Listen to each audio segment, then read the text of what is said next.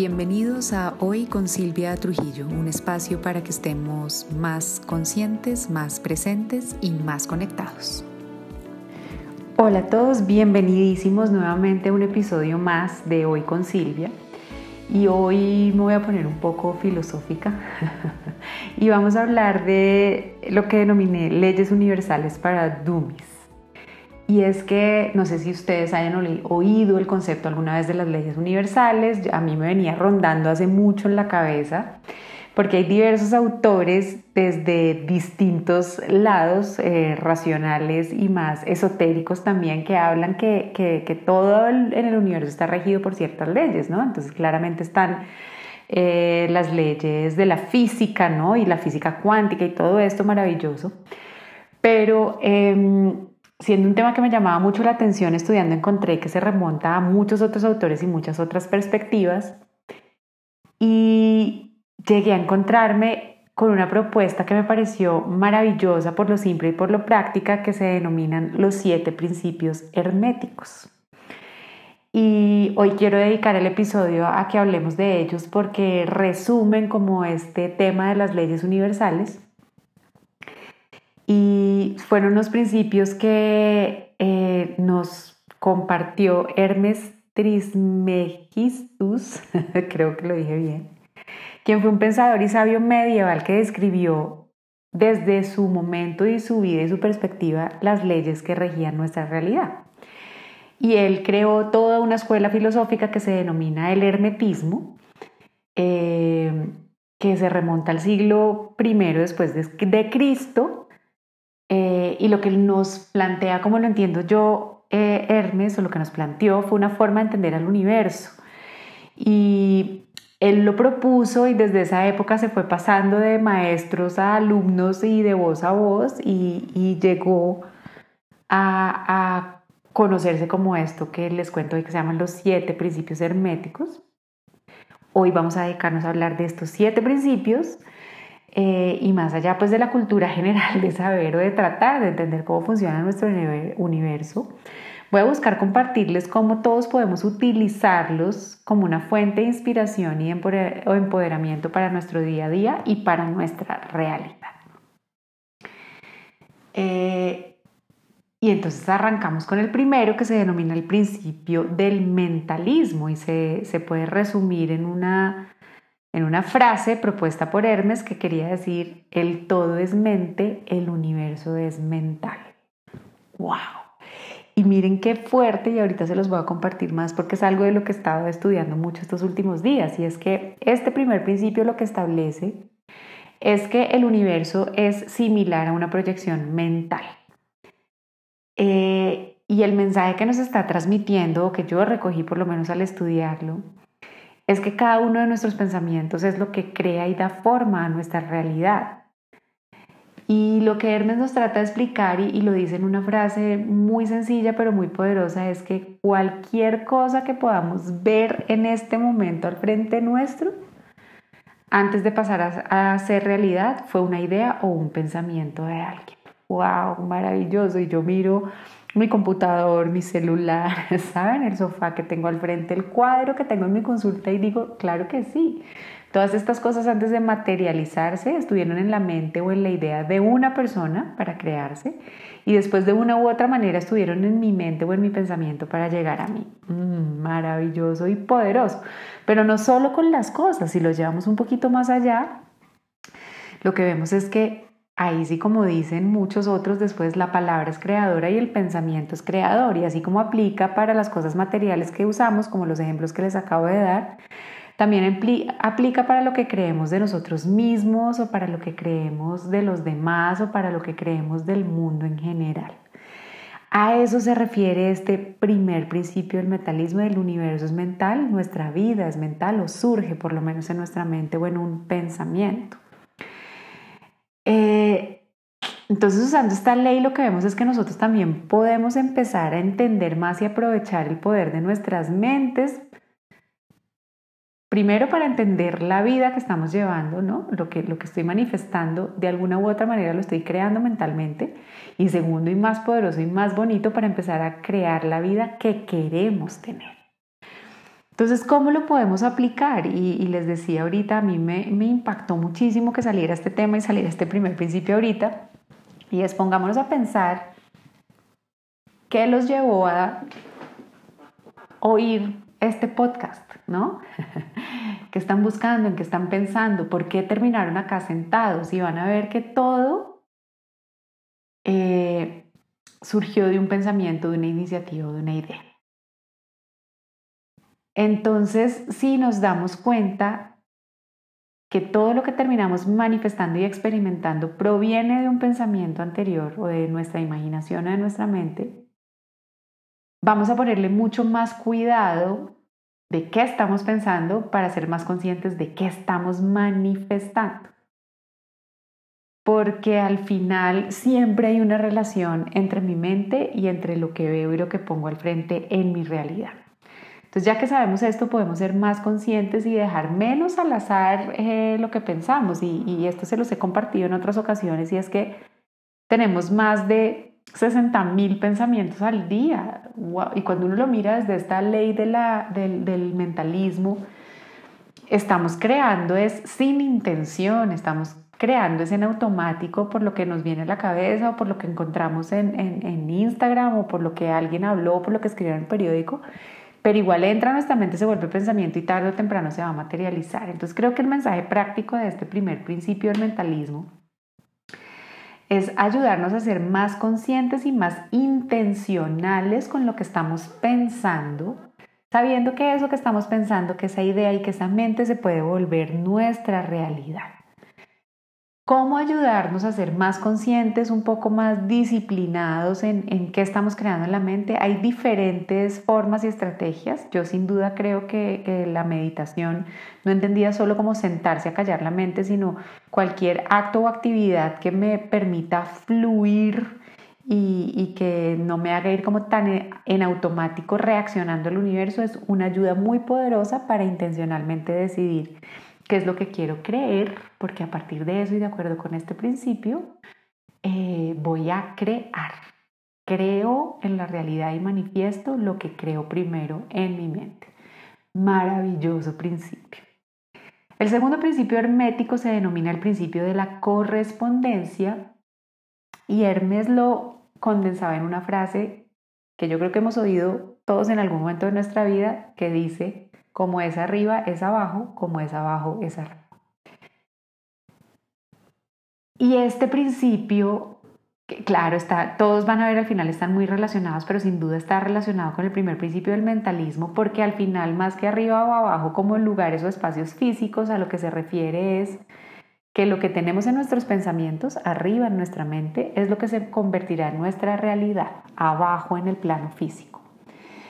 Y este principio explica que hay diferentes planos en nuestra existencia, el plano real y el plano mental, y el primero ya nos explicó cómo estaban relacionados esos dos. Entonces, ¿cómo podemos aplicar este segundo principio, el de la correspondencia? Y es, creo que se trata de comprender nuestra conexión con el mundo como nos, que nos rodea y cómo nos estamos mostrando a nosotros mismos y lo que creemos a través de nuestros pensamientos y como decíamos antes, cómo esos pensamientos se vuelven acciones. Pero este es, si en este momento tengo una mente ansiosa, tengo una mente preocupada, tengo una mente que juzga, tengo una mente disociadora, muy probablemente mi realidad y las situaciones que me voy a encontrar van a tener esas mismas características. Juicio, disociación, ansiedad, afán. Entonces aquí la invitación a la aplicación práctica es darnos cuenta de qué estoy pensando, que es este el arriba, ¿no? El arriba se refiere a ese mundo mental para entender cómo va a ser abajo, cómo va a ser mi realidad. Yo no quiero decirles con esto que uno por obra y arte de magia vaya a cambiar el planeta en medio segundo, aunque sí quiero decírselos un poco. no por obra y arte de magia en un segundo, pero sí, porque hay otra ley que habla de los tiempos para hablar de eso, pero sí les quiero decir que sí, más bien me preocupo por cultivar una mente sosegada, fluida, tranquila, enfocada en lo mío, muy probablemente esas mismas cualidades son las que voy a manifestar en mi realidad. No le creo la realidad a los demás, pero sí me la puedo crear a mí misma. Entonces, si me doy cuenta de esa relación íntima entre lo que estoy pensando y lo que estoy materializando, de pronto, hey, puedo ponerle más cuidado a lo que estoy pensando.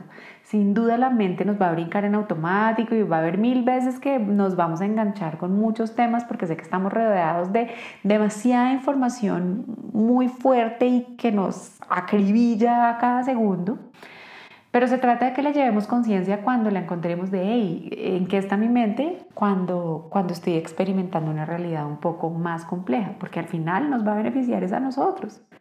Y yo siempre suelo decir, y he aprendido, cuando estoy emocionalmente cargada, me hago una pregunta mágica, sin querer queriendo, que está muy relacionada con este principio, y es, ¿qué estoy pensando?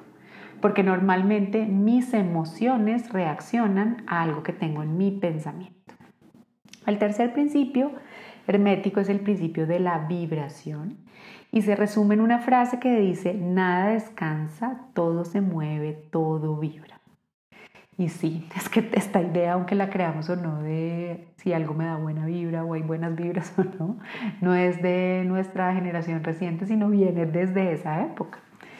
Y es que este principio lo que establece es que todas las cosas, tanto la materia física como la energía, como las emociones, como los pensamientos, generan o emiten una, cierta vibración. Este me encantó porque, claro, cuando lo vemos desde la perspectiva de científica, siempre nos han dicho que los átomos están en constante movimiento, que nada está quieto, ¿no? Que el universo, todo en este planeta se está moviendo todo el tiempo me, están, me estoy, me estoy, ya les iba a echar la culpa a ustedes, me estoy haciendo acordar de cuando yo estaba en clase de física y la profesora trataba de explicarnos que los átomos se movían y, nos mostraba su escritorio de madera y decía, aquí hay átomos en movimiento. Y yo decía, como, ¿what? ¿De qué me estás hablando? Y está todo quieto. Pero ahora entiendo lo que me quería decir, todo está en movimiento y hay otra cosa que relaciono mucho y yo siempre les digo, eh, y lo aprendí por mí misma, que las emociones siempre vibran y, y existen energéticamente aunque no las veamos y, yo hablo mucho de esto en el caso de la energía del dolor. Es una energía que no porque no veamos no quiere decir que no exista y esto tiene que ver con este principio de vibración, porque la vibración no necesariamente se tiene que ver, pero existe. Entonces, miren que, incluso nuestro cuerpo, nuestro corazón está latiendo todo el tiempo y al latir genera movimiento, genera vibración y cambia de acuerdo con nuestro estado emocional, ¿no? Si yo estoy pausado y tranquilo, va a un ritmo, si yo me acelero y me angustio, va a otro. Entonces al final todos estamos emitiendo vibraciones y esas vibraciones nos llevan o a un nivel de relajación o a, o a niveles y lugares que no nos sirven. Entonces, ¿cómo lo vamos a aplicar? Pues para cada quien se va a ver diferente, pero sin duda al ser conscientes de que todo está vibrando desde un pensamiento hasta una emoción, si le ponemos cuidado a en qué emoción estamos o en qué pensamiento estamos o en qué actitud estamos o cómo estamos recibiendo algo, vamos a ser conscientes de qué señal estamos emitiendo. Lo que yo entiendo con este principio es que somos como una antenita emitiendo señales, como un satélite, ¿no? Y uno emite vibras chéveres y, que amplían posibilidades cuando está más fluido, cuando está más abierto, y uno constriñe sus vibras o, se va a otras frecuencias cuando está en modo ansiedad, en modo miedo o en modo preocupación. Entonces aquí lo que nos quiero invitar es a que reconozcamos que de una u otra manera tenemos el poder de controlar nuestra vibración en lugar de dejar que las vibraciones de otros o las vibraciones que emiten en automático nos ganen. Como les digo yo muchas veces, aquí se trata, en vez de reaccionar a lo que otro haga, decidir responder y de pronto ir un pasito más allá, deliberadamente crear la vibración que quiero generar en un momento determinado. El cuarto principio hermético se denomina el principio de la polaridad y se resume en esta frase que dice que todo es dual, que todo en este universo tiene su opuesto. Y miren, en este momento me llega muy claro la imagen visual del yin y yang, masculino, femenino, ¿no? Día, noche. Miren que al final todo es dos, pero lo bonito y lo poderoso eh, que propone Hermes y que entendí con este principio es que al final los opuestos son lo mismo porque son simplemente los dos extremos de lo mismo. y que por eso mismo todas las paradojas pueden reconciliarse. ¡Wow! Y este me abrió muchas posibilidades, porque miren que cuando uno se enfrenta a un desacuerdo, a una falta de opinión, a un encontrón con otro, al final si uno lo mira como lo opuesto y lo que choca, claro, es más difícil de incorporar, pero si uno entiende que, estamos parados en la misma línea, solo en extremos opuestos, pues al final estamos parados en la misma línea. Entonces lo que, lo que explica este principio es que cosas aparentemente opuestas son en realidad una sola, pero en diversos grados. Y a ver, para explicar esto, creo que una forma sencilla es pensar en términos de caliente y frío, ¿no? Y si uno lo entiende desde el principio la polaridad, definiría el frío simplemente como la ausencia de calor y al calor como la ausencia de frío pero al final que los dos son la misma cosa y es que temperatura. Qué chévere, ¿no? A mí me pareció maravilloso. Eh, entonces al final es entender que sí hay polos y hay opuestos, ¿sí? Pero que al final son dos maneras de experimentar una misma cosa, una relación hacia algo. Y esta es la base de la alquimia o la capacidad de transmutar o transformar, que según leí, Ernest también es uno de los primeros fundadores y pensadores de todo esta, de, los alquimistas, ¿no? de esto que hizo tan famoso Paulo Coelho en su libro, que al final lo que quiere decir es la capacidad de transmutar o, de transformar las experiencias. Entonces, así como yo sé que yo el calor lo puedo transmutar en frío, haciendo ciertas cosas, ¿no? Dándome una ducha helada, qué sé yo, poniéndome un aire acondicionado, que sea, lo transformo. Eso mismo puedo hacer con mis estados emocionales y con mis pensamientos. Eso me parece poderosísimo. Eh, entonces es saber que tenemos esa capacidad de transmutar o de transformar energías, emociones, pensamientos, sentimientos y acciones. El quinto principio hermético es el principio del ritmo y se resume en la frase propuesta por Hermes de que todo fluye, todo sube, todo baja. La oscilación del péndulo, si se da para la derecha, en igual medida se dará para la izquierda, porque el ritmo compensa. ¡Wow! Muy, muy parecido o relacionado con el principio de la polaridad. Pero este quinto principio lo que establece es que entre esos dos polos opuestos de frío-calor, de amor-odio, de noche-día, de negro-blanco, existe un ritmo inherente. Nos dice que las mareas entran y salen y miren que así es nuestra respiración. Inhalamos y exhalamos. Todo está en movimiento. La naturaleza tiene sus alteraciones y nosotros también somos rítmicos y comprender este principio nos permite reconocer que hay diferentes estaciones en nuestra vida y reconocerlas nos va a ayudar a trabajar con ellas y no hacer que funcionen en nuestra contra. Entonces, ¿cómo lo podemos aplicar? Lo primero y lo fundamental es saber que nada dura para siempre. Si el péndulo lleva mucho lado para el lado de, no sé, de no tengo trabajo, no tengo pareja, no sé qué, confiemos y démonos cuenta que va a ser rítmico y que puede pasar de igual fuerza, de igual forma al otro lado de si tengo trabajo, si tengo pareja y si estoy feliz. Eh, entonces cuando trabajamos con esta ley vamos a poder trabajar nuestros propios estados emocionales y entender que la misma fuerza que aplico para un lado puede irse proporcionalmente para el otro.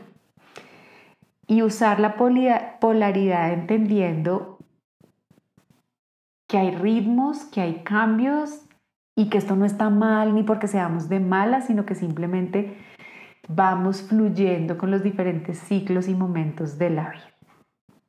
El sexto principio hermético es el principio de causa y efecto. Este creo que lo hemos oído mucho, creo que este es el más famoso de todos los que he hablado hasta ahorita y es que toda causa tiene su efecto y todo efecto tiene su causa. Y lo que decía Hermes es que el azar no es más que el nombre que le ponemos a la ley no reconocida, es decir, a esta ley de que todo tiene una causa, eh, de que, toda, que hay causa y efecto que todo está conectado a través de ese principio porque la causa de una cosa no es nada más ni nada menos que el efecto de otra. Eh, y, es lindísimo porque ahí es como entrar a qué fue primero el huevo o la gallina, ¿no? Siempre va a haber algo que genera otra cosa, un movimiento que genera otra cosa. Y creo que de lo que más poderoso me pareció a mí de estudiar este episodio es que realmente creo que la, si queremos buscar una causa de algo en nuestra vida, no debemos buscar afuera, ¿no? Ni en el dólar ni en todo, sino también en qué pensamientos estoy generando o cómo estoy decidiendo responder a eso que está pasando allá afuera. Entonces creo que es bonito eh, eh, pasar a preguntarnos cuál puede ser la causa de todo lo que estoy experimentando ahorita y creo que además de bonito puede ser muy retador tratar de encontrar que esa causa al final está en nosotros mismos. Que sí, es más cómodo, es más fácil, es más evidente, es más racional, si lo quieren poner así, echarle la culpa al dólar, a la economía mundial, a Putin o a quien quieran. Pero al final, si nosotros les compramos a Putin, al dólar o a la situación mundial, lo que ellos están proponiendo, nosotros mismos nos estamos volviendo la causa del efecto que estamos viviendo. Entonces sé que este es retador y sé que este es incómodo, pero al final creo que me parece supremamente empoderador porque es en este, en el de entender causa y efecto y en empoderarnos y darnos cuenta que también son nuestros propios pensamientos, nuestras propias emociones y nuestras propias creencias las que están manifestándose en nuestra realidad, que, que salimos del rol de víctima y nos empezamos a volver los creadores de nuestra realidad y de nuestra vida. El séptimo principio hermético se denomina el principio del género.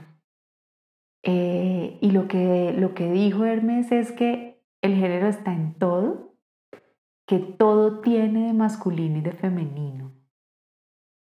Y este me pareció lindísimo, porque creo que es parte de nuestra dualidad, ¿no? De, saber que, que las dos habilidades, cualidades y componentes están en cada uno de nosotros. Eh, lo que establece este principio es que absolutamente todo y todos tenemos cualidades masculinas y femeninas. Y sí, pues lo más evidente puede ser el género o el sexo de una persona, pero al final lo que queremos entender es que en, en nuestro interior conviven las dos energías. Eh, y miren, el ejemplo que se me ocurre ahorita es cuando hablamos del cerebro izquierdo y el derecho, ¿no? Y las cualidades del izquierdo y las cualidades del derecho, y la verdad es que uno tiene cualidades muy masculinas y el otro tiene cualidades muy femeninas, y pues todos tenemos cerebro, no se trata de si soy hombre o soy mujer. Y se trata de entender que la energía de masculina y femenina existe no solo en el plano físico, sino también en nuestro plano mental y en nuestro plano espiritual. Y que es la unidad de estas dos energías la que es esencial para la creación.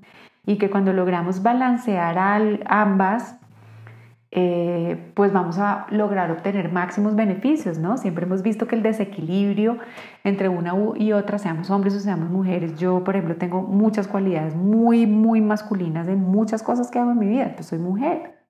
Y cuando se desbalancean para un lado para el otro, el otro lado siempre se resiente. Entonces encontrar ese, ese encuentro bonito de balance entre lo masculino y lo femenino en nosotros mismos, en nuestras emociones, en, en nuestro trabajo, en todo, es súper, súper benéfico. Entonces lo aplicamos cuando aceptamos todas esas partes de nosotros mismos y entendemos que ese balance en armonía es fundamental para el autodominio. Ahorita se me ocurre, Buda llamó a esto, a este equilibrio entre masculino y femenino, eh, el camino del medio, ¿no? Y se trata de, encontrar, y también se me viene a la cabeza ahorita Aristóteles con ese justo medio aristotélico que hablaba de no, es de la tibieza, sino del encuentro entre las dos eh, energías eh, opuestas. Y cuando logramos ese encuentro bonito, armónico y en balance, estaremos súper, súper bien equipados para crear una vida en bienestar. Si el episodio de hoy les pareció mucho, pues es mucho, porque estamos tratando de entender hey, cómo funciona este universo y qué es, lo que, qué es lo que nos mueve y encontrar muchas razones de, de por qué eh, el mundo que nos rodea es como es y al final miren que llegamos mucho a, a nosotros mismos, a nuestro interior y yo creo firmemente en esto. Y, esta, esta creencia puede ser una bendición o una carga dependiendo de cómo la tomemos. Si entendemos todos estos principios y vemos cómo nosotros tenemos un rol y una acción en cada uno de ellos, en qué ponemos en nuestra mente, en cómo estamos viendo las polaridades, en cómo entendemos lo masculino y lo femenino, en cómo entendemos el causa y efecto, en si estamos siendo conscientes o no de los ritmos, wow, eh, pueden ser herramientas muy poderosas para ayudarnos a llevar nuestra vida, pero así como de poderosas implican esta carga de responsabilidad, ¿no? Porque nos invitan es un poco a dejar de echarle todo en manos a Dios o a la voluntad divina o al universo o a como lo llamen, o al líder del momento o al ¿sabes? O al que no me dio el trabajo, o al que creo que me está haciendo la vida imposible, o al vecino, o en fin. Y nos invitas al empoderamiento, pero al empoderamiento desde la explicación de cómo funciona todo en este universo. Entonces a mí me parece profundamente poderoso. Pero no se preocupen si es too much. Llévenlo, por eso traté de hacerlo liviano y ligero. De pronto a lo mejor cojan uno de los siete principios, el que más les resonó, el que más les llamó la atención, y hagan el, el, el, como el compromiso con ustedes mismos de, hey, voy a ponerle mucho más cuidado, por ejemplo, al principio del ritmo y me voy a dar cuenta cómo son mis ritmos o cómo son los ritmos del día y miren a ver qué les aparece por ahí. Va y la mente los sorprende con lo que les puede traer. No los tenemos que dominar con un episodio sin ninguna duda, pero sin duda esto es, como digo yo, alimento para la mente y para el alma. Eh, para que nos maravillemos con esta experiencia profunda e increíble de estar vivos en este planeta y sin duda creo que nos pueden ayudar a entendernos a nosotros mismos, a conocernos más y a ser más deliberados en cómo estamos creando nuestra vida. Para quienes, por el contrario, quieran profundizar, los invito a leerse el libro El Kibalión, eh, que detalla a profundidad mucho más estos siete principios herméticos por hoy creo que fue mucha información maravillosa. Yo todavía la estoy procesando. Espero que les guste, que los invite a nuevas formas de pensamiento y a estar curiosos por ahí. Eh, que nos salgamos de lo mundiano y del cansancio y que elevemos nuestras mentes para crear vidas maravillosas y en bienestar. Les dejo un abrazo gigante y nos oímos